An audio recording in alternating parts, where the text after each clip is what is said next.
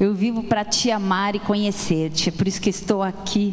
Esse louvor me remete a Turiaçu. Tempo saudoso, tempo bom. Mas nós vivemos hoje um tempo bom também na presença de Deus, amém? Um tempo que Ele determinou para que nós vivêssemos. Eu quero falar nessa noite para você que está conectado pela primeira vez. Meu nome é Juliana, sou pastora e serva aqui nessa casa.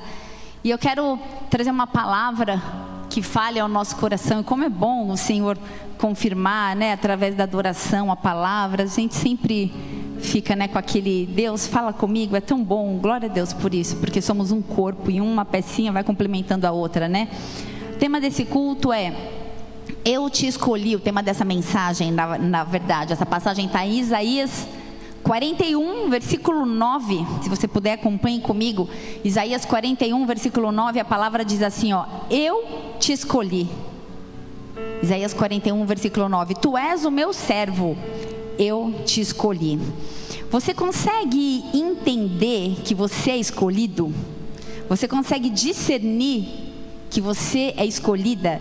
Não sei como isso soa para você, mas para mim traz um conforto, traz um consolo, mas o engraçado é que o contexto dessa passagem aqui, Isaías, inclui uma promessa para Israel, para a nação de Israel.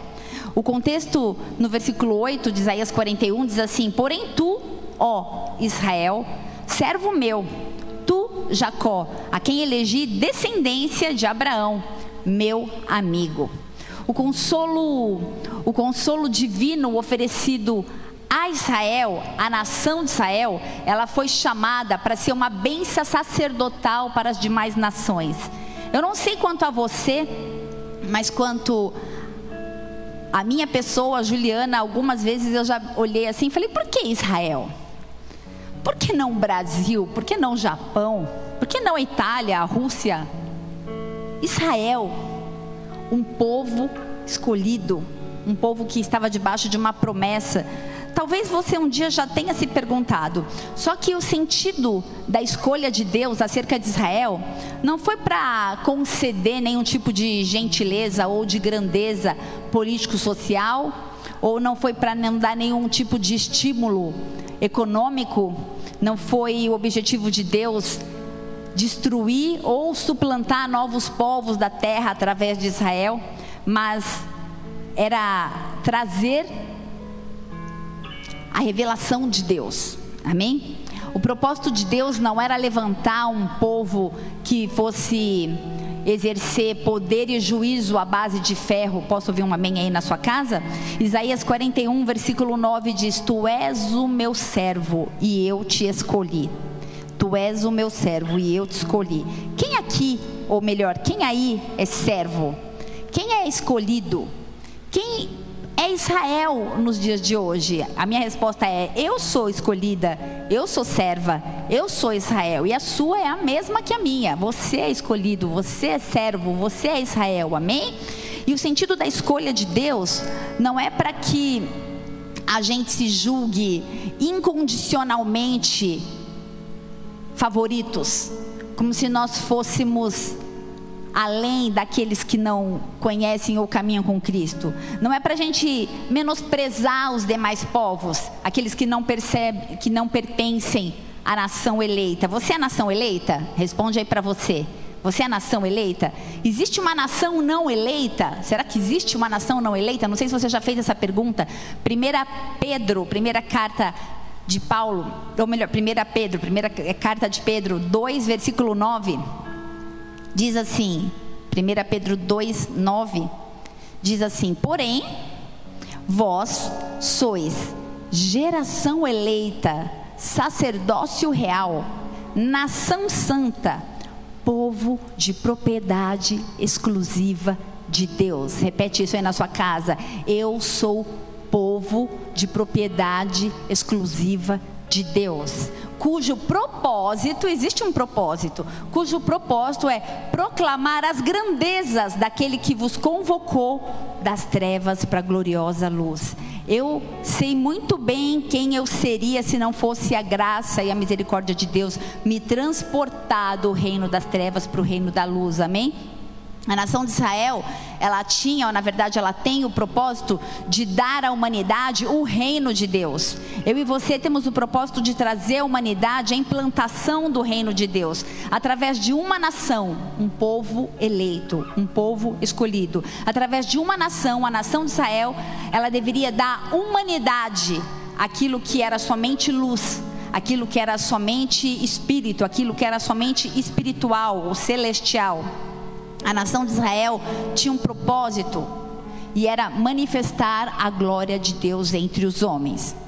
Israel pode ter falhado, a gente conhece a história, mas a semente desta mulher de Israel não falhou. Amém? Gênesis 3, como o pastor diz, tudo tem que levar para tem que conduzir para Gênesis. Então, em Gênesis 3, versículo 5, fala que sobre a semente da mulher. Em Apocalipse Vou ler aqui. Porque Deus sabe que no dia em que dele comerdes e vos abrirão os olhos, e como Deus sereis conhecedores do, meio, do bem e do mal. Não é, não é essa passagem, acho que é Gênesis 2, 5. Que fala da semente da mulher. Não. Eu acho que anotei errado aqui. Mas em Gênesis fala sobre a semente da mulher. Em Apocalipse 12, versículo 3, depois se você achar, coloca aqui para mim que eu leio diz que a semente dessa mulher regerá todas as nações. Tanto em Gênesis quanto em Apocalipse, a semente da mulher, a semente não falhou, a semente dessa mulher de Israel não falhou. A gente sabe que essa semente é Cristo, é o próprio Jesus. Eu te escolhi, diz o Senhor. E Jesus, a semente da mulher, ele foi eleito, ele substituiu a nação eleita. Mas por isso, ele tem o propósito de Deus de efetuar os planos através de um judeu obediente, Jesus, de um judeu servo, Jesus, de um judeu que se despojou de toda a glória, de toda a honra, para caminhar nessa terra em humildade e trazer a glória e trazer o reino e o poder de Deus. Amém? Vamos orar? Feche seus olhos. Você é povo eleito. Você é sacerdote eleito. Você é povo escolhido. Aleluia, Pai. Eu quero apresentar diante do teu altar mais uma vez a minha vida e a vida de cada irmão, de cada filho seu conectado, de cada servo da raça eleita, do povo santo, do sacerdócio real. Nós queremos nos apresentar em humildade, em submissão, em sujeição diante do teu senhorio, diante de quem tu és, clamando para que o Senhor receba nas, as, as nossas vidas nessa noite, em forma de adoração, em forma de temor, nós nos nos dispomos, nós nos colocamos aqui desnudos na tua presença para que o Senhor venha ministrar o corpo, a alma e o espírito. Que o Senhor venha saciar a nossa fome nessa noite. Que o Senhor venha trazer discernimento, entendimento, propósito, Deus. Nós queremos te louvar pelo privilégio de sermos escolhidos. Nós queremos te louvar pelo privilégio de sermos separados, mas nós queremos ser cumpridores dos teus planos e dos teus propósitos nessa era, nessa nação, nessa geração. Nós queremos exaltar o teu nome através das nossas vidas. Nós queremos oferecer sacrifício de adoração e de louvor que subam ao Senhor com um aroma suave e agradável. Por isso, olha para nós através da cruz, nós nos esvaziamos de nós mesmos e clamamos: fala conosco. Visita homens e mulheres em seus lares, cansados, homens e mulheres em seus lares sem expectativas, sem esperanças, homens e mulheres que estão pensando em desistir, homens e mulheres que não entendem mais o propósito, o seu próprio propósito, não entendem mais o relacionamento contigo, não conseguem mais intimidade contigo. Por isso eu peço, Pai, que eu diminua e o Senhor cresça nessa noite. Que a palavra seja rema, eficaz. Que em nome de Jesus haja um despertamento. Que homens e mulheres despertem dos seus sofás, despertem da sua zona de controle. Que haja o temor e a reverência para que o nome santo de Jesus seja exaltado. Para que o poder, a glória e a honra seja plena em nós e através de nós, a único digno, Jesus. Jesus. Jesus, tu és adorado. Em nome de Jesus. Amém e amém. Glória a Deus. Aleluia. Aleluia. Glória a Deus. Amém. Somos o povo eleito e escolhido. 1 Pedro 2, versículo 9. Porém, vós sois a geração eleita, sacerdócio real, nação santa, povo exclusivo da propriedade de Deus. Você já entendeu isso? Que você é um povo exclusivo da propriedade de Deus? Você já entendeu que nós temos um dono? Que nós temos um proprietário e que ele quer exclusividade a nosso respeito, acerca de nós, e que existe um propósito que é proclamar as grandezas dele. Amém? Eu estava falando da nação de Israel como escolhida, e eu falo agora de mim, eu falo agora de você, como povo eleito, como povo escolhido, eu falo da igreja, amém? A igreja como linhagem eleita, a igreja que foi edificada por Cristo nessa geração, a igreja que assumiu, presta atenção no que eu vou te dizer, a igreja que assumiu o papel do luzeiro, do querubim luzeiro, que hoje é conhecido como Satanás. A igreja assumiu o papel que era de Satanás.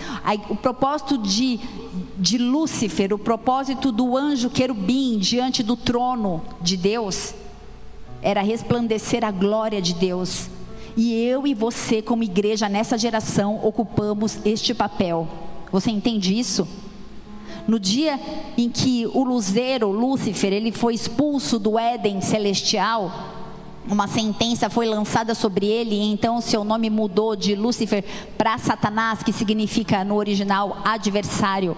E desde então Satanás é adversário da igreja. E eu e você, povo eleito, escolhido, sacerdócio santo e real, somos a igreja, somos Israel nesta, nação, nesta geração, neste plano terrestre, para cumprir o propósito de exaltar o nome de Jesus. Se você entendeu isso até agora, eu já me dou por satisfeita nessa noite.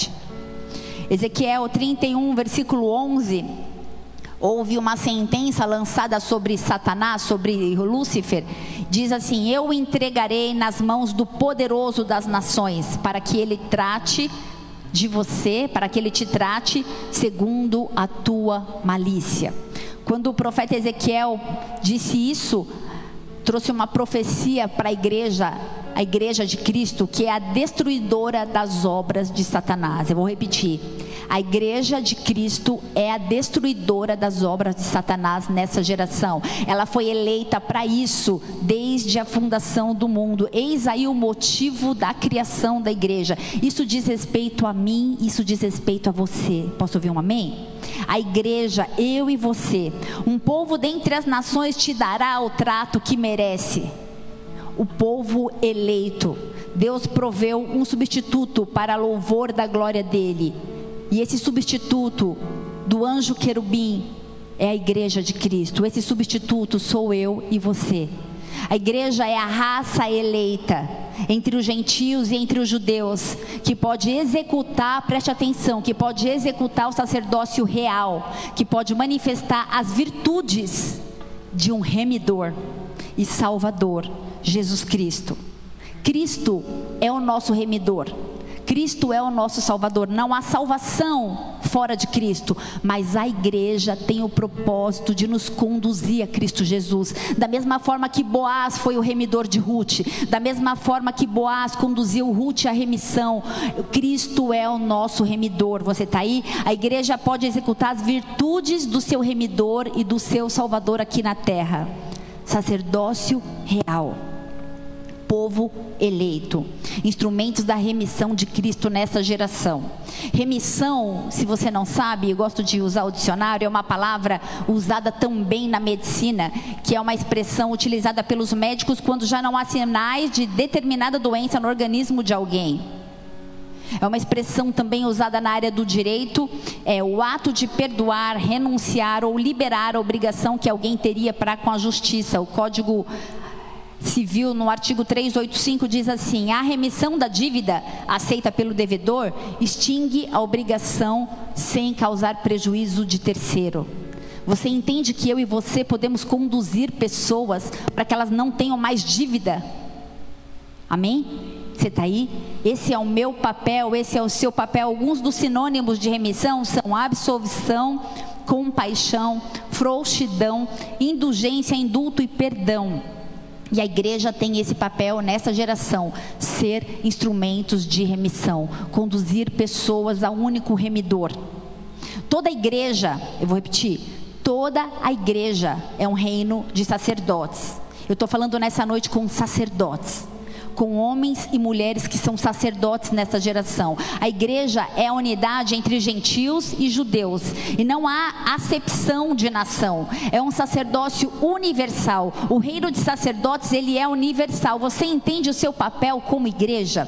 A igreja não tem herança na terra. Eu e você, por sermos igreja nesta geração, não temos nenhuma herança nessa terra. A nossa herança é a nova Jerusalém. A minha e a sua herança é a nova Jerusalém. 1 Pedro 2, versículo 9 diz assim: Porém, vós sois geração eleita, sacerdócio real, nação santa, povo de propriedade exclusiva de Deus, cujo propósito é proclamar as grandezas daquele que vos convocou das trevas para sua maravilhosa luz. Vós sim, que antes não erais sequer povo, antes a gente não era nada, mas agora sois povo de Deus. Não tinham recebido misericórdia, contudo, agora receberam.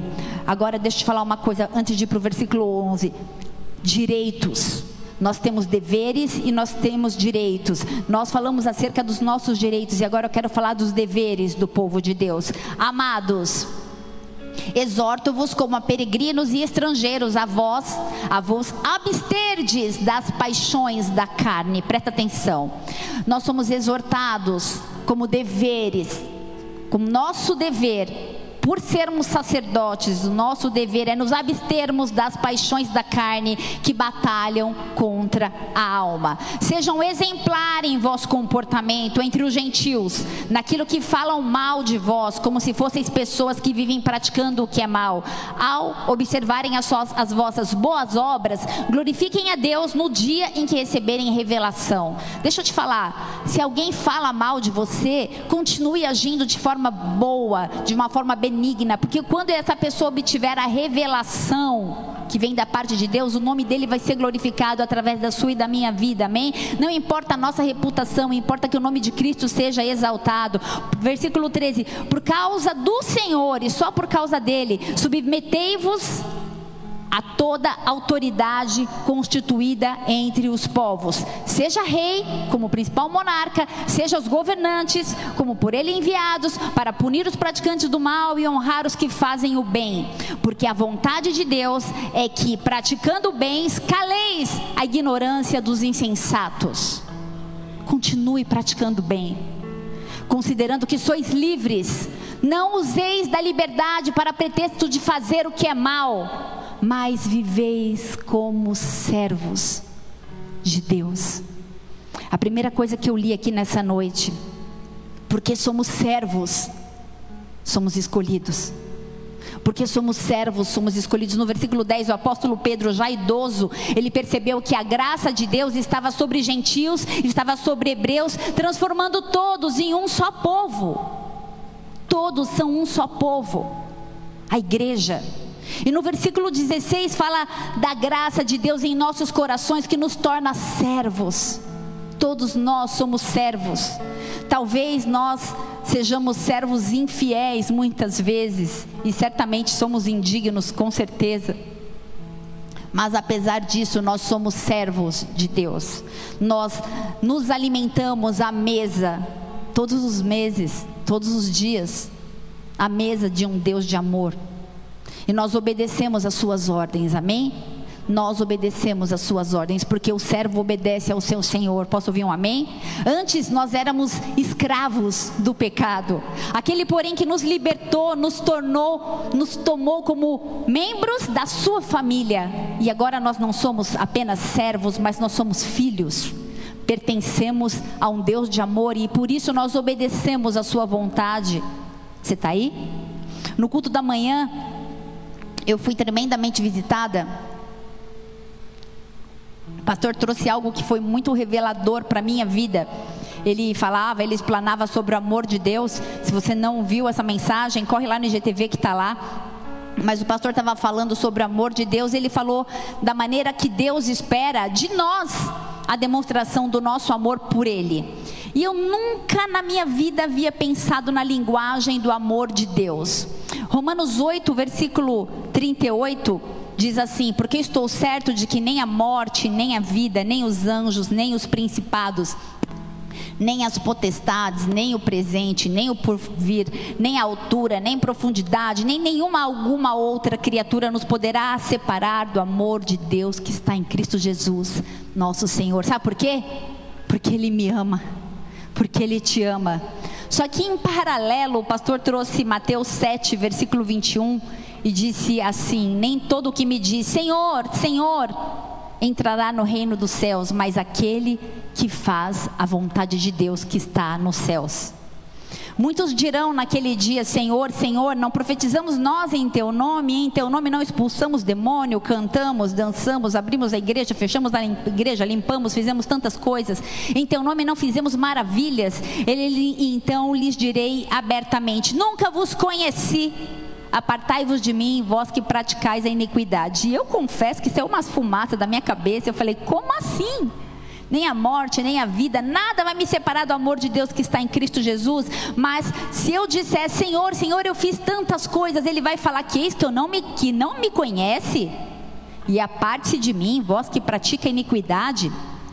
Eu, na verdade, já li muitos livros que falam sobre as cinco linguagens do amor. Gary Chapman, a gente ama esse escritor, inclusive aqui na lojinha a gente tem vários livros. Cinco linguagens do amor para casados, cinco linguagens do amor para solteiro, cinco linguagens do amor para adolescente, cinco linguagens do amor para criança. E a gente quer aprender como a funciona essa linguagem do amor. Eu quero aprender qual é a linguagem. Eu vi o pastor citando que a linguagem de amor dele é tempo de qualidade. Eu sei que isso é verdade. Ele se importa em saber qual é a minha linguagem de amor para ele me agradar. Eu me importo em saber qual é a linguagem de amor do meu marido, do meu filho, da minha filha. Eu me importo em saber qual. Nós nos importamos porque nós queremos nos relacionar bem.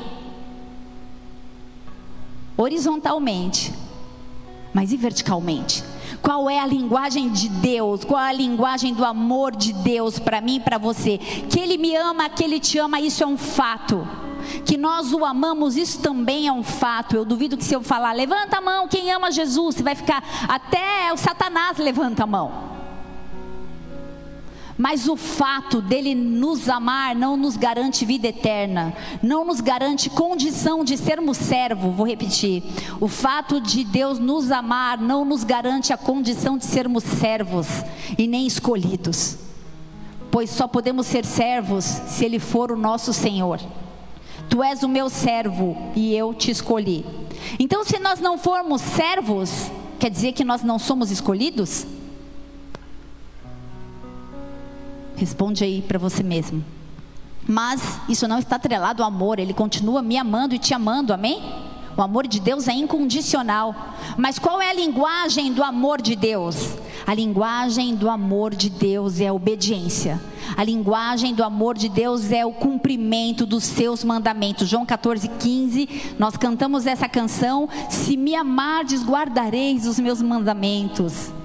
Este é o que me ama, e se alguém me amar, será amado do meu Pai. Aquele que obedece aquele que obedece e guarda os mandamentos, este é o que me ama. João 14, 21 diz: aquele que tem os, meu mandamento, os meus mandamentos e os guarda, não adianta apenas ter, precisa guardar, precisa obedecer. Esse é o que me ama, e aquele que me ama será amado do meu Pai, e eu o amarei e me manifestarei a Ele. Mas como ele recebe Deus, como Deus, como Deus, como Deus recebe, como Deus percebe esse nosso amor. Responda aí para você. O que eu e você fazemos para que Ele receba ou perceba o nosso amor? Nós fazemos coisas? Não é isso que Ele quer de mim e de você aquele que tem os meus mandamentos e os guarda, este é o que me ama. A linguagem do amor de Deus é que nós sejamos obedientes, é que nós sejamos servos. Somos servos e somos filhos. Não sei como soa isso para você. Para mim é muito antagônico, é muito esquisito falar que sou serva e sou filho, porque o filho tem que obedecer o pai. Mas a gente vive uma cultura nessa geração hoje tão maluca, tão doida, que quem obedece os filhos são os pais. Não os, é, é isso aí que eu quero falar. Quem obedece os filhos são os pais. Mudou tudo. Os filhos não se submetem, não se sujeitam mais aos seus pais. O que predomina na casa é a vontade do filho e não mais a vontade do pai. E nós nos tornamos filhos mimados. Se Deus não faz do jeito que a gente quer, a gente fica de mal de Deus, muitas vezes. A gente vive em tempos onde está tudo de cabeça para baixo. Os pais se submetem aos filhos, os padrões estão completamente mudados. Eu quero te desafiar a exercer a sua autoridade como pai. Isso é amor. Eu quero te desafiar a estabelecer limites, porque isso também é amor. A prova de amor de Deus no jardim do Éden foi falar: ó, oh, o limite é essa árvore aqui, ó, pode tudo, menos essa árvore. Limite é prova de amor. Isaías 41, versículo 9 diz: Tu és o meu servo, eu te escolhi e ao lermos essa passagem, prontamente eu e você podemos responder, assim como Davi em Salmo 116, versículo 16. Eu vou deixar vocês acharem essa passagem porque é importante. Quando nós lemos, Tu és o meu servo, eu te escolhi Isaías, a minha e a sua resposta pode vir de Isaías, eh, de Salmo 116, versículo 16, que diz assim: Deveras, claro, óbvio que eu sou teu servo. O Senhor quebrou as minhas cadeias. Antes eu era escravo do pecado, agora eu sou teu servo. Eu não sou serva de Cristo porque ele me libertou do império das trevas. Eu não sou serva de Cristo porque ele quebrou as minhas correntes de vícios. Eu não sou serva de Cristo porque ele quebrou os meus grilhões de pecado. Não é apenas por isso. Nós somos teus servos porque nós escolhemos a submeter aos teus mandamentos. Nós escolhemos obedecer, nós escolhemos servo da orelha furada. Ele escolhe o seu Senhor. Quem é o teu Senhor? Eu e você não fomos chamados apenas para sermos servos, mas fomos chamados para ser escolhidos. Você é meu servo e eu te escolhi escolhidos para marcar essa geração, como igreja, como povo, como instrumentos de remissão. Nós não o escolhemos primeiro, mas ele nos escolheu. Que loucura isso! Ele nos escolheu primeiro. Jeremias 31, versículo 3 diz: Os olhos da soberania nos escolheram, e a voz da graça imutável declarou: Com amor eterno eu te amarei. Por isso, com benignidade, com bondade, te atrair. Nós somos atraídos pelo amor de Deus. Você está aí? O amor de Deus nos atrai. Muito antes do tempo iniciar-se, muito antes do espaço ser criado, Deus escreveu o seu, sobre o meu coração, sobre o seu coração, o nosso propósito nessa terra. Deus escreveu nas suas mãos os nossos nomes povo eleito, igreja de Cristo, Israel. Ele nos escolheu para sermos conformados. Quando a gente diz conforme a imagem e semelhança, é como se estivesse moldando um pão ou um bolo. Ele nos escolheu para sermos conformados à imagem do seu filho, nos designou para sermos herdeiros da plenitude, do amor, da graça e da glória de Deus. Da glória de Deus em mim e através de mim, em você e através de você. Deus entendia que o nosso coração era mau. Contudo, apesar disso, Ele fez a escolha. Ele olhou para mim, para você, Ele nos escolheu. Nós não somos dignos. Ele nos escolheu. O nosso Senhor, o nosso Salvador, Ele não nos ama com inconstância, com instabilidade, com volubilidade. Ele não se sente encantado por um momento, por um momento de adoração, ou de resplendor, ou de beleza, de alguma atitude minha e sua, ou da própria igreja em um momento de louvor e de adoração. Não é isso. O Senhor Jesus Cristo, ele desposou a igreja desde a eternidade. Diga, desposou. Malaquias 2, versículo 16, diz: E o Senhor, Deus de Israel, odeia o repúdio. Ele desposou a igreja. Ele desposou. Eu sou noiva, você é noiva de Cristo, nós somos desposados não haverá repúdio. Ele não vai te repudiar, ele não vai me repudiar. Você entende que é uma escolha eterna? Você entende que esse elo nos prende a uma gratidão de fidelidade a Deus, um elo que nenhum de nós pode rejeitar? Lamentações de Jeremias 3, versículo 31 diz assim: Porque o Senhor não rejeitará para sempre, pois ainda que entristeça alguém, usará de compaixão segundo a grandeza das suas misericórdias. Deixa eu te falar uma coisa. Talvez você pode, através de, uma, de um estudo ou de uma leitura na Bíblia, achar que Deus rejeitou Israel, achar que Deus tem te rejeitado ou tem me rejeitado. Ele pode até rejeitar por um tempo por causa das nossas atitudes. Amém? Porque a única lei que não falha é a lei da ação e da consequência. Aquilo que plantar, certamente colherei. Amém? Ele pode rejeitar por um certo tempo, mas não para sempre, porque ele odeia o repúdio.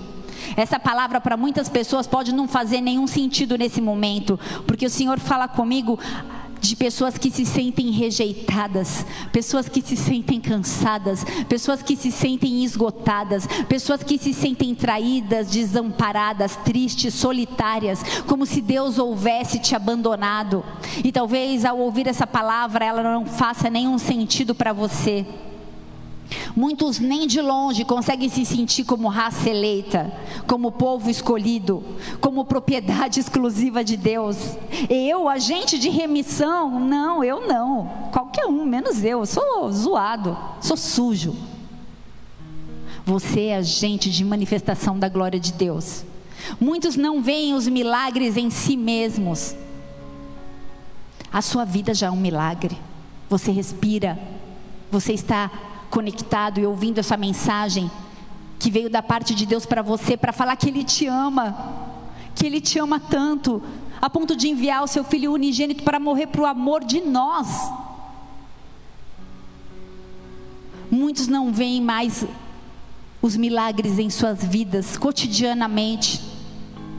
João 13, versículo 1 fala assim: O Senhor não rejeita aqueles que Ele ama, pois, tendo amado os seus que estavam no mundo, amou-os até o fim.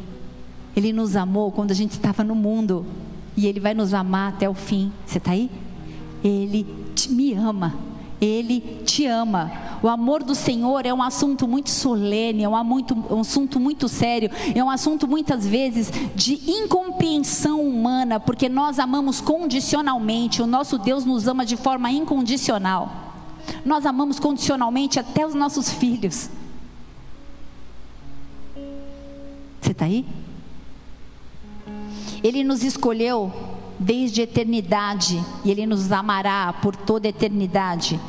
Ele nos amou de tal maneira que morreu por nós.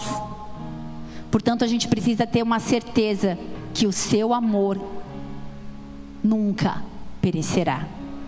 O amor de Deus por você nunca perecerá. O amor de Deus não atende os nossos impulsos humanos. O amor de Deus não está baseado naquilo que eu ou você entendemos. Os pensamentos dele são maiores do que os nossos. Por que você se sente tão rejeitado? Por que você se sente tão esquecido por Deus? Porque as coisas não estão acontecendo do jeito que você gostaria? Você já perguntou se Deus está no controle? Se é assim mesmo que deve ser? Você já se perguntou se tudo que você está vivendo hoje são consequências de atitudes sua? E Deus não tem nada a ver com isso. Mas Ele pode mudar tudo isso. Porque você chegou a pensar tão perversamente a respeito do Senhor que Ele te desposou e Ele não vai te repudiar. Você é noiva Porque você pensou em desistir de tudo, desistir de Deus, desistir do seu chamado, do seu ministério. Você não foi chamado para ficar ocioso, você é igreja, e a igreja é serva. A igreja serve essa geração. Por isso, levanta do seu sofá, larga de ser preguiçoso, larga de ser ocioso e começa a se movimentar, porque o amor de Deus é movimento em você e através de você. Porque você pensou que Deus não te ama mais, então quis desistir de tudo. Pessoas com pensamentos de morte, com pensamento suicida. Você é povo eleito. Você é Israel. E deixa eu te falar uma coisa: nessa noite, nessa noite, nessa noite, na autoridade do nome de Jesus, eu libero isso sobre a sua vida.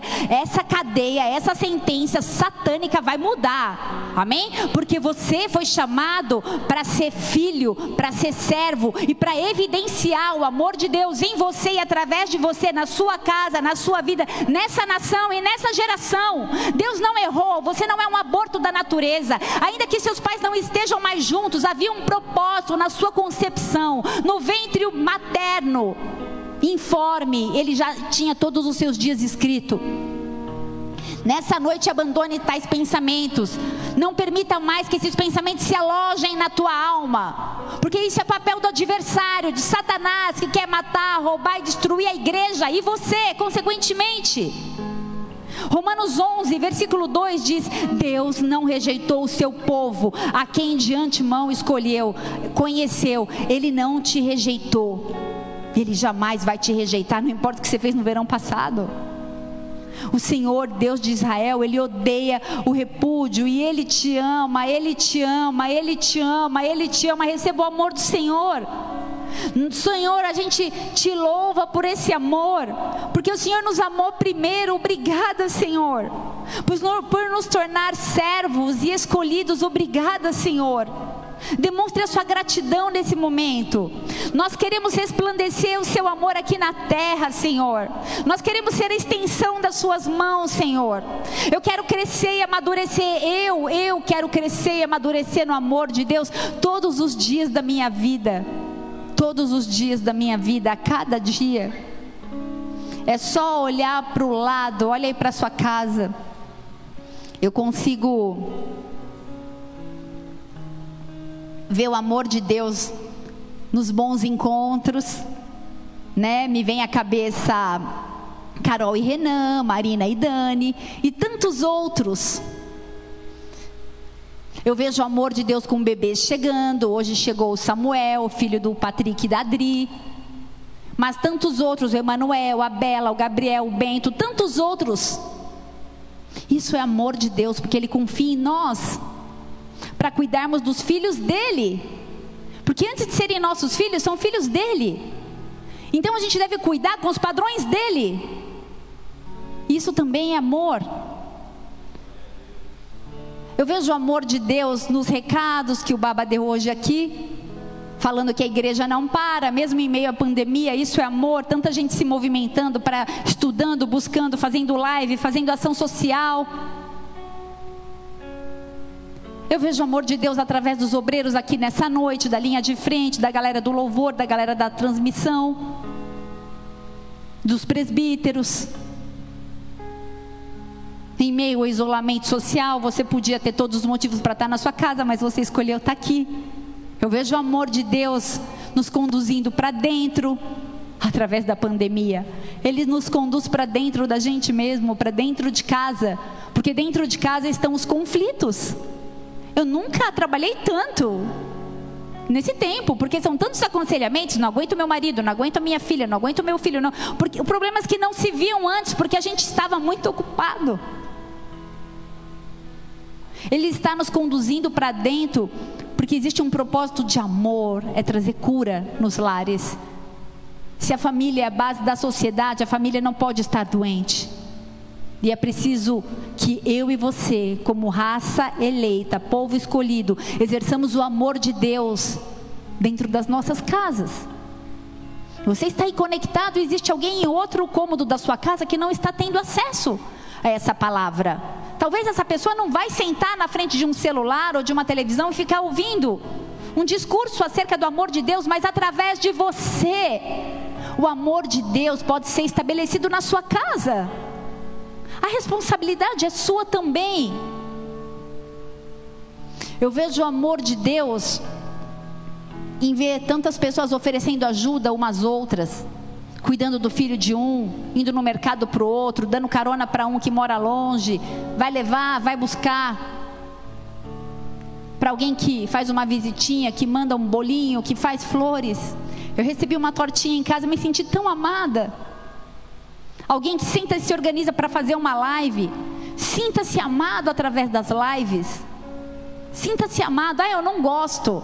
É isso que tem para hoje, amém? Então goste. Fala, eu vou aprender a gostar. Porque é isso que eu tenho para hoje. É assim que Deus vai falar comigo. Se esforce. O reino de Deus ele é conquistado à força. E eu quero concluir esse culto nessa noite falando de uma pessoa, de uma mulher, de uma mulher que não teve o seu nome citado na Bíblia, mas a gente sabe que ela é uma sulamita. Um, abre a tua Bíblia em Cantares, Cântico dos Cantos, Cânticos dos Cantos, Cânticos dos Cânticos. Um livro na Bíblia que muitos de nós não ouviu muito a respeito, o livro de Cântico dos Cânticos. Por séculos e séculos, rabinos e líderes religiosos e até a própria igreja achava que esse livro tratava do indivíduo, da igreja e da sua caminhada com Deus. Mas há mais ou menos 50 ou 60 anos, alguns teólogos dizem que este livro trata de casamento. E na verdade, para mim, este livro é uma alegoria, uma metáfora, porque quando a Bíblia fala de casamento, simultaneamente eu eu faço uma uma comparação nessa palavra que eu, que eu faço uma alegoria do casamento entre homem e mulher, do casamento da noiva, de Deus com Israel, de Deus com a igreja, de Jesus e a igreja. Você está aí? Amém? É um livro, é uma metáfora. Salomão, o homem mais sábio, escreveu Cantares e dizem que Cantares era a música favorita de Salomão, que era um adorador também. Salomão ele escreveu milhares de músicas, mas eu creio que essa deve ser a favorita e eu acredito que essa música é a tua história e é a minha história também, é a jornada de um crente. Essa história gira em torno de uma jovem chamada Sulamita, uma mulher, uma mulher que foi machucada pela igreja. Quem é igreja mesmo? Ah, você está aí? Uma mulher que foi machucada por mim e por você. Uma mulher machucada, uma mulher ferida, e uma mulher que tem muitos medos em sua vida. E no desenrolar da história, ela entra numa jornada, ela entra em um processo de dar muitos frutos, de ter uma vida transformada. Ela é então uma neófita, ela é uma nova convertida, ela é alguém que começa a caminhar com Cristo. E, e ela só sai dessa fase de mulher ferida, de mulher magoada, etc, etc, etc, se, diga se, se ela se apoiar naquele em quem ela ama. Diga em Cristo. Queria sair dessa fase de estar ferida, magoada, angustiada, amargurado, triste. O Senhor me fala nessa noite que existem pessoas conectadas sentindo-se dessa forma, cansadas, amagua, magoadas, amarguradas, tristes, feridas. Deixa eu te contar um segredo. Vou falar baixinho, porque é um segredo. Você sabia que todos nós um dia vamos ser magoados e feridos? Não conta para quem está do seu lado, não. Todos nós um dia vamos sofrer decepções.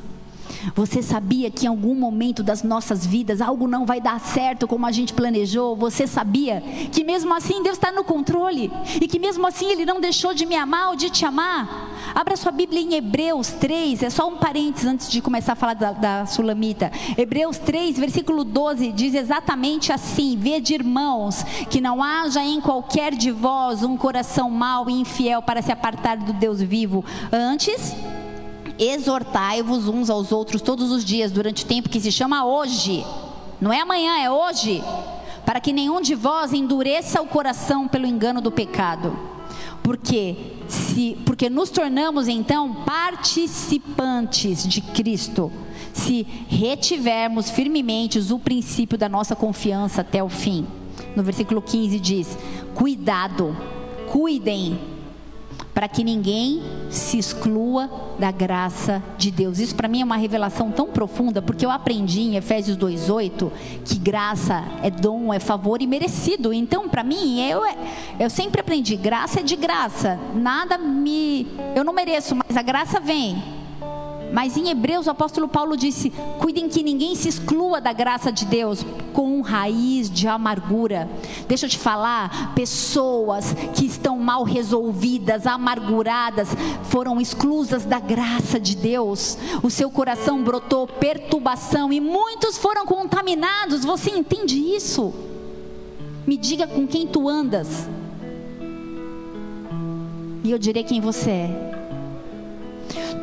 Nós, em algum momento da vida, seremos feridos por algo ou por alguém, em algum momento da nossa vida.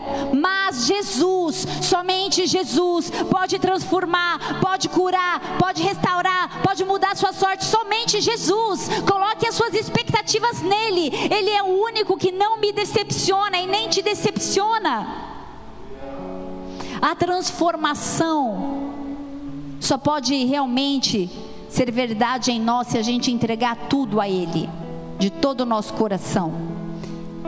Essa é uma noite de entregar tudo a Ele, por inteiro. Abra tua Bíblia em Cânticos, capítulo 1, versículo 1, eu já vou encerrar, tá bom?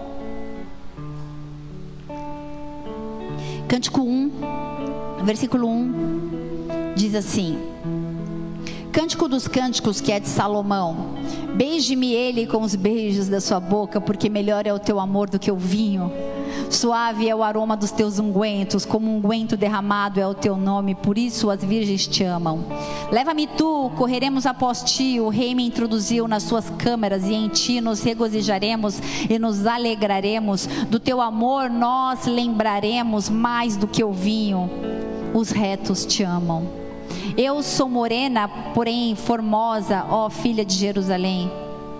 Como as tendas de Quedar, como as cortinas de Salomão.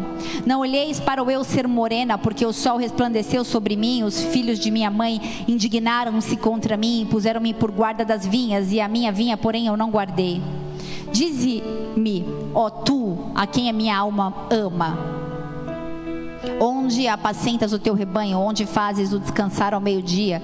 E por que razão seria eu como a que anda errante junto aos teus rebanhos de teus companheiros? Até aí, por enquanto. A jovem mulher sunamita, ela era, como eu disse, uma nova convertida, uma neófita, e ela diz: Beije-me ele com os beijos da sua boca. E tem muita linguagem descritiva nesse livro, mas não tem nada de sensual, amém? Você não tem que imaginar beijando na boca de Jesus, não é isso que eu quero dizer. Mas os rabinos interpretam essa passagem assim: Deixe que ele me beije com o beijo da sua palavra. Deixe que ele te beije com o beijo da sua palavra. A palavra de Deus é a carta de amor que quer me beijar, que quer te beijar. Essa mulher tinha um clamor em seu coração, ela tinha um desespero para se relacionar com Deus e ela queria as palavras dele. Você está aí? Esse desespero de se relacionar com Deus faz com que ela seja alguém que deseje, que clame pelas palavras dele. Ela quer que deixem que ele fale a ela. Eu quero que deixem que o Senhor fale a mim, Senhor. Eu quero ouvir tua voz entre tantas conturbações, tantas tribulações. Eu quero ouvir tua voz, eu quero sentir o teu amor. Essa mulher, ela queria que as palavras, as palavras do Senhor estivessem em seu coração. Ela queria deixar que ele viesse e falasse as palavras dele, não aquilo que ela achava, mas as palavras dele. A palavra dele é amor puro, a palavra do Senhor é genuína, a palavra do Senhor é verdadeira. Eu quero essas palavras. Se você está aí, diga: Eu quero, Senhor. Beija-me com as tuas palavras. Eu quero as tuas palavras, eu quero, eu desejo. E essa mulher, ela entendeu no profundo que Deus, que esse homem, esse ser, ele tem coisas no coração dele. E eu quero que ele fale essas coisas para mim. Ele tem coisas no coração dele, ao meu e ao seu respeito. Eu sei os pensamentos que tenho a vosso respeito, diz o Senhor. São pensamentos de paz e não de mal. Eclesiastes 1, versículo 1 diz: Beije-me com um beijo da sua boca, porque é melhor do que o vinho. E esse é o ponto. O amor dele é puro, o amor dele é divino, o amor dele é poderoso. Eu quero esse amor mais do que o vinho. E o vinho, ele representa os prazeres terrenos, os prazeres mundanos. E quando a gente fala em linguagem do amor de Deus, a gente fala de obediência. Senhor, eu quero teu amor mais do que as coisas do mundo, mais do que a sedução ao meu redor. Eu quero a tua presença, eu quero intimidade, eu quero relacionamento. Esse era o clamor daquela mulher. Mas ela diz assim: o amor e prazer que tenho nele é mais alegre, é mais prazeroso e é mais agradável do que o vinho. Eu já conheci os prazeres lá fora. Essa mulher ela já conhecia os prazeres lá fora. Eu já conheci. Você já conheceu? Você ainda conhece? Mas quem teve contato com Deus, ou quem tem contato com Deus, um contato genuíno, um contato sincero, é tocado, é transformado e é cheio do amor de Deus um amor que constrange, um amor que transforma, um amor que lava, que purifica, que renova, que restaura, um amor que muda a nossa história, um amor que faz a gente rejeitar o vinho, os prazeres terrenos e querer somente a presença dele. Beija-me com os beijos da tua palavra, Senhor. Nada me toca como o amor de Deus me toca. Vem a mim, fale a verdade, é isso que Ele quer para você essa noite. Vá até Ele.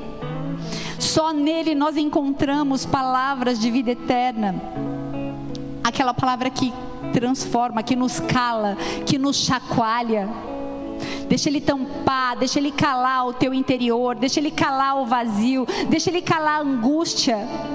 Deixa Ele calar a amargura do coração que tem te privado da graça de Deus. Deixa Ele te lavar com o amor dEle. Porque Ele te ama tanto.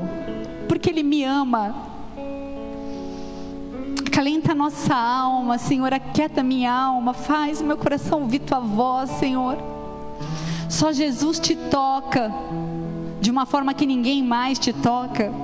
E esse é o poder da afeição, esse é o poder do amor de Deus. Jesus e a opinião dele em relação a você, é isso que importa.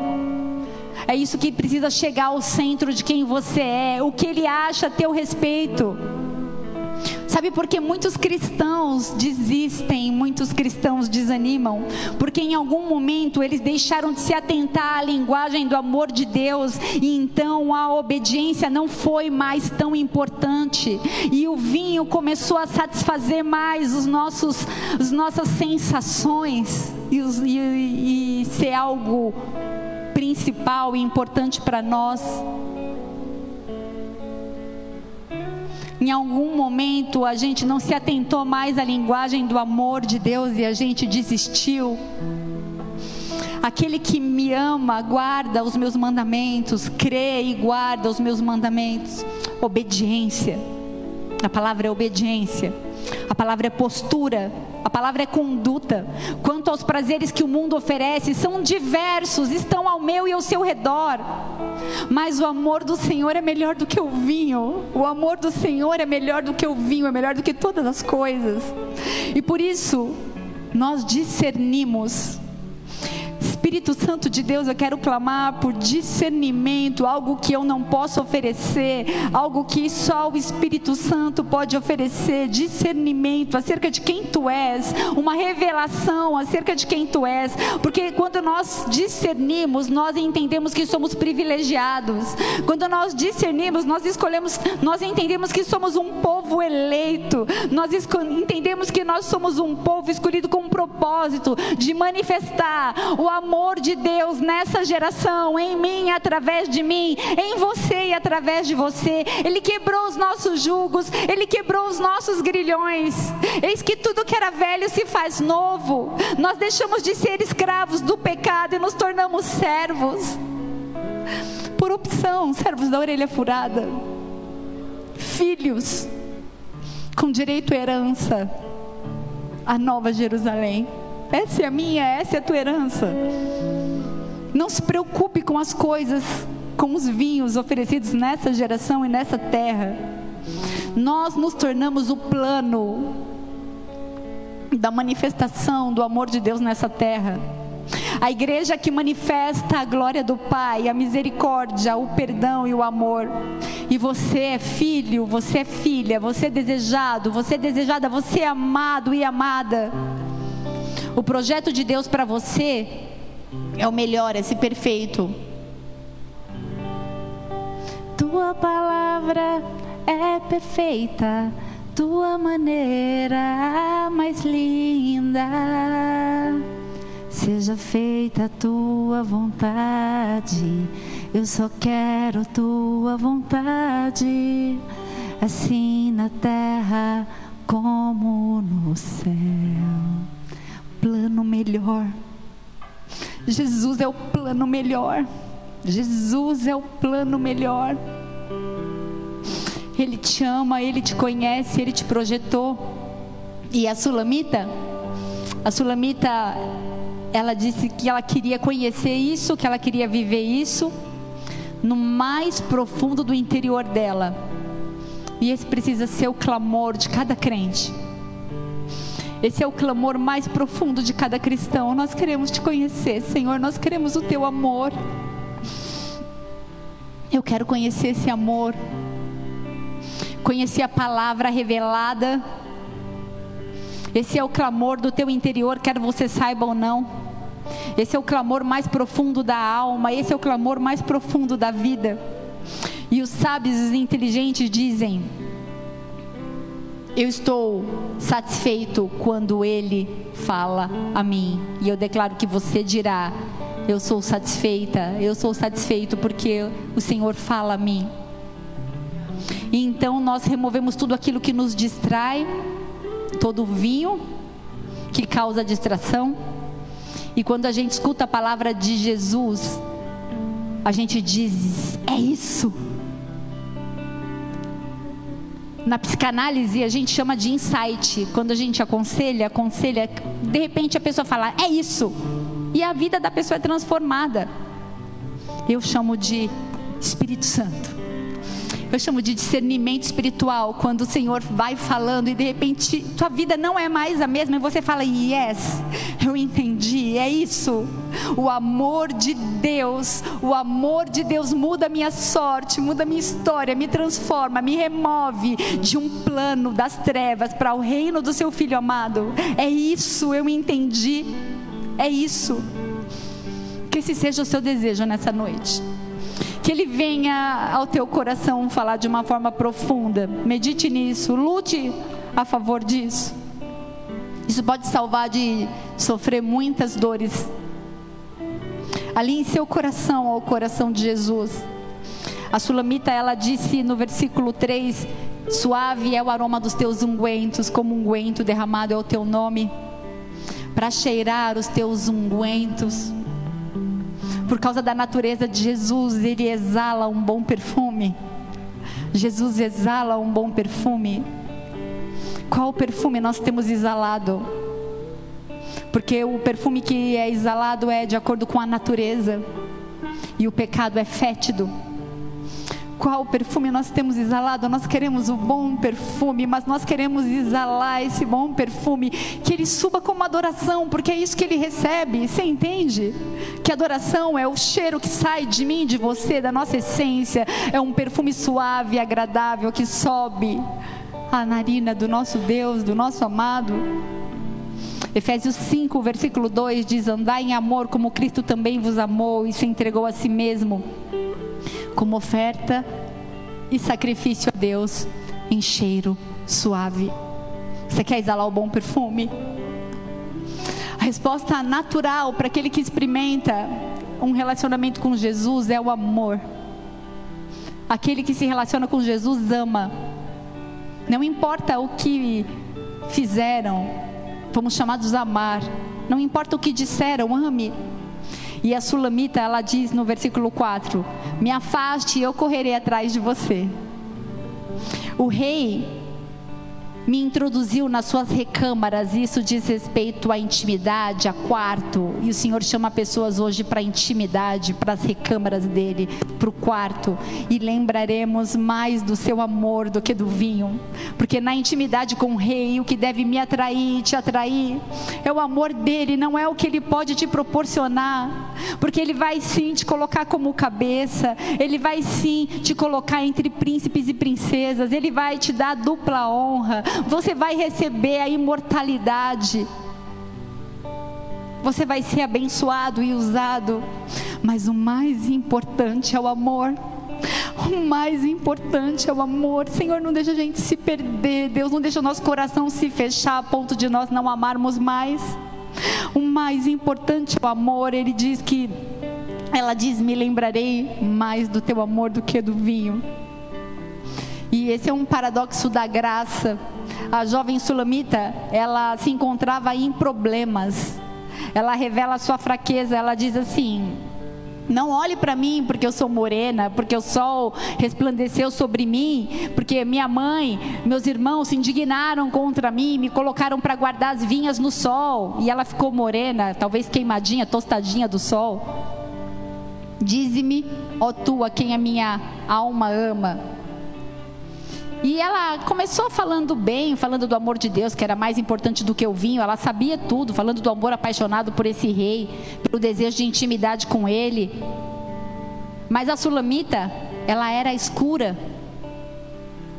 Talvez um paradoxo com o original, a palavra possa levar algo acerca de escuridão e pecado de uma exposição ao sol por causa da ira dos filhos da mãe dela, e a palavra não diz por que eles tinham ira, mas a palavra diz que havia ira naquela família. A Sulamita era alguém marcada por ira, por perseguição dos irmãos, eu não sei.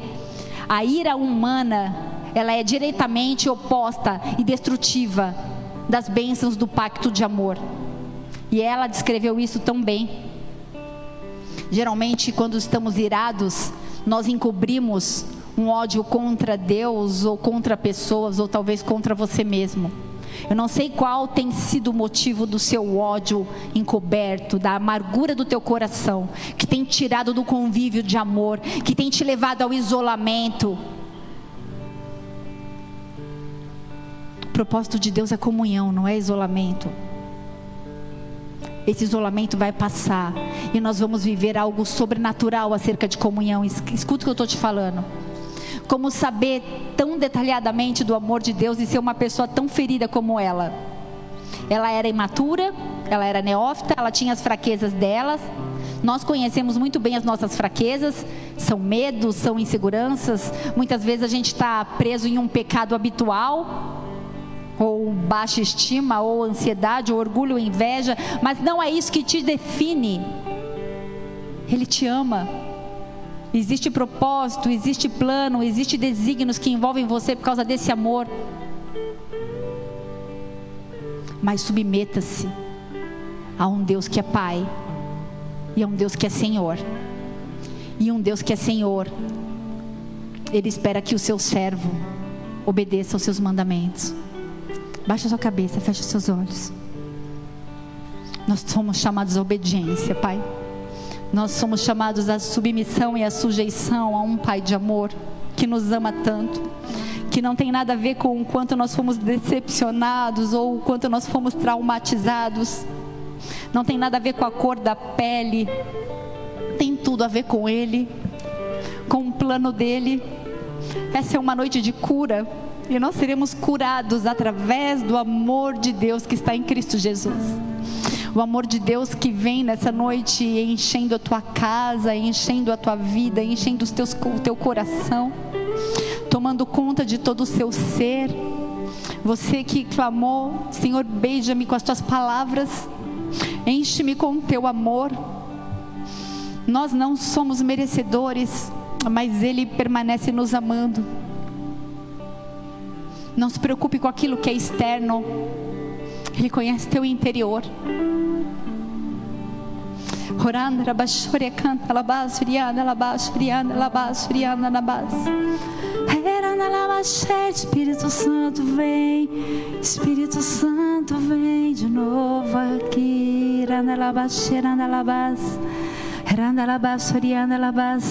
Vem enchendo cada casa, cada lar. Deixa Ele te tocar.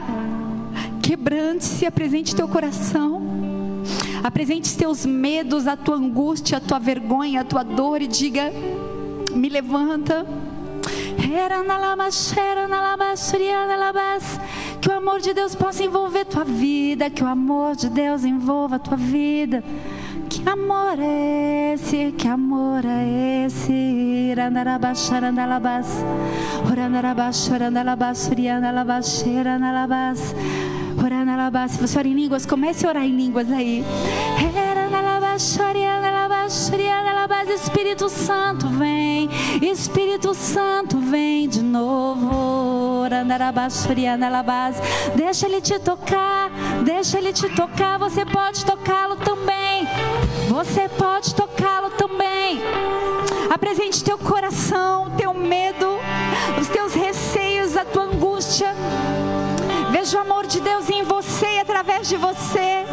Veja o amor de Deus na sua casa fluindo, fluindo, fluindo. Seja cheio do amor de Deus. Seja cheio do amor de Deus. Deixa Ele te tocar. Deixa Ele te tocar. Deixa Ele te tocar. A gente vai adorar o Senhor e eu quero que você se mova na adoração. Pode continuar ministrando. Enquanto nós ministrarmos adoração aqui, eu quero te convidar a sair do sofá. O Senhor fala de pessoas que estão enclausuradas no sofá, pessoas que estão presas, pessoas que estão desmotivadas, pessoas que têm se tornado religiosas. Pessoas que têm visto olho do outro, mas não vê a trave nos seus próprios olhos. Pessoas que não conseguem mais se arrepender. Pessoas que estão cansadas, mas não conseguem mais ver um Deus de amor. Ele te ama tanto, tanto, tanto, tanto, tanto. Ele te ama tanto,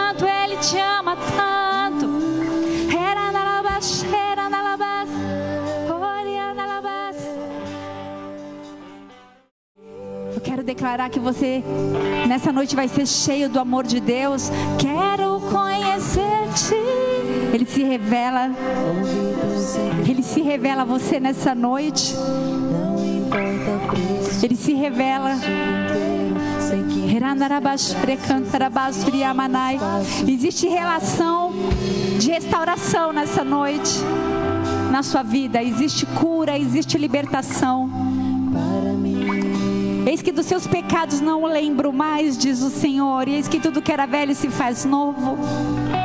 E então aquele cheiro fétido não existe mais, e existe um perfume suave, um cheiro de adoração, um cheiro de quem perdoa, um cheiro de quem recomeça, um cheiro de quem está disposto a não imputar marcas e nem julgar.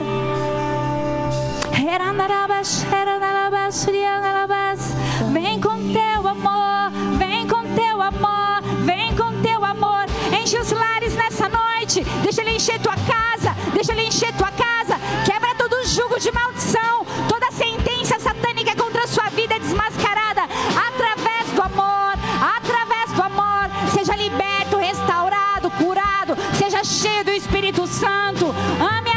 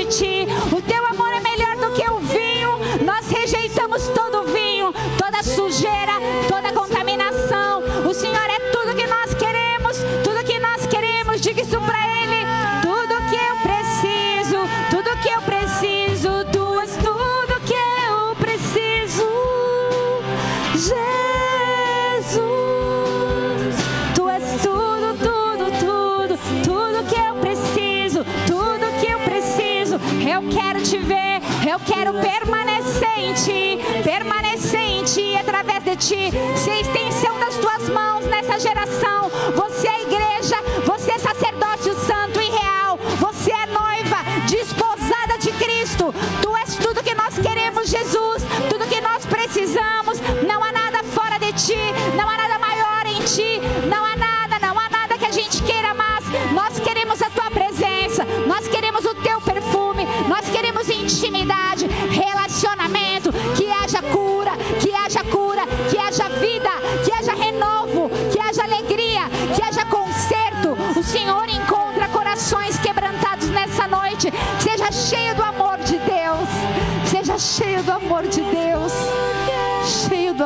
Deus. Cheio do amor de Deus.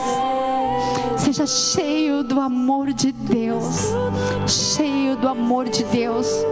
Senhor, fala nessa noite com homens e mulheres que por algum motivo se cansaram e não conseguem mais ver esse amor e na verdade são cheios de um espírito de hipocrisia que traz julgamento e sentença, mas você é liberto nessa noite, porque o amor de Deus não importa a quem você tem julgado, mas se você se arrepender, se você olhar para o alto e diz: "Deus, me ajuda, eu não quero mais ser assim. Eu quero ser cheio do amor", haverá restauração e eu declaro na autoridade do nome de Jesus cura e renovo na sua vida, no seu chamado, no seu ministério, na sua família, na sua saúde, nas suas finanças, porque Ele vai te colocar sentado entre príncipes e princesas. Mas não é isso que nos importa, não é isso que, nós, que nos importa, mais que todas as coisas o teu amor, mais que todas as coisas o teu amor. Existem pessoas nessa noite que foram impactadas e marcadas com esse amor.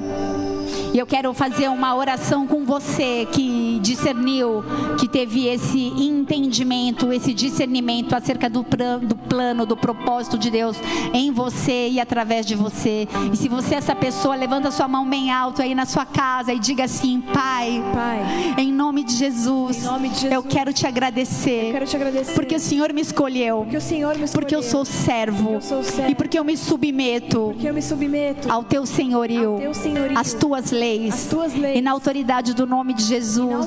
nome de Eu recebo esse amor, Eu recebo esse amor em mim, em mim e através de mim, através de nessa geração, Nessa geração. para que haja cura das nações, cura das porque eu sou a igreja, Porque eu sou igreja. eu sou sacerdócio santo, Eu sou sacerdócio eu sou povo eleito, Eu escolhido, povo eleito, escolhido. e eu vou cumprir, eu vou cumprir o propósito do Senhor propósito nesta, Senhor. terra, Nessa terra. nessa geração, Nessa geração. através do amor, Através do e eu reconheço, E eu reconheço Jesus Cristo, Jesus Cristo como meu único, como meu único e suficiente, e suficiente Senhor, Senhor. Senhor, Senhor e Salvador. e Salvador. Escreve meu nome, Escreve meu nome no livro da vida no livro da vida e marca minha história, marca minha história. em nome de Jesus. Em nome de Jesus. Aleluia, Senhor. Marca histórias nessa noite, marca histórias nessa noite, Pai. Marca homens e mulheres, adolescentes, crianças. Nós expulsamos o medo, nós expulsamos o ódio e nós substituímos tudo pelo amor de Deus. Que você seja cheio do amor de Deus em nome de Jesus. Amém?